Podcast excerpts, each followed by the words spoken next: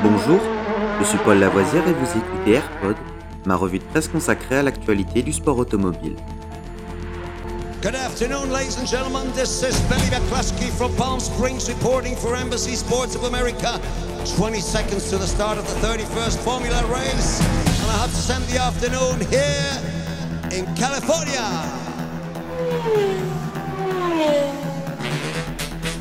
AirPod, c'est toute l'info et rien que l'info. Un édito des meilleures sources au cœur du sport automobile. Au sommaire de ce AirPod du 22 décembre, notre 203e épisode. Formule 1. Aston Martin annonce la date de lancement de sa F1 en 2023.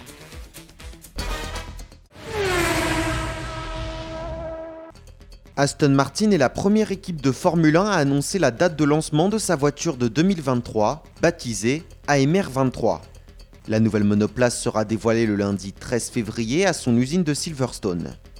Un public trié sur le volet assistera au lancement, mais le spectacle sera diffusé sur les plateformes de réseaux sociaux. L'équipe sera composée d'un duo légèrement différent de pilotes suite au retrait de Sébastien Vettel de la F1.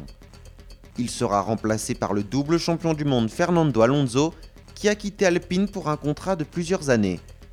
L'Espagnol sera associé à Lance Stroll, qui entame sa cinquième saison avec l'écurie de Silverstone.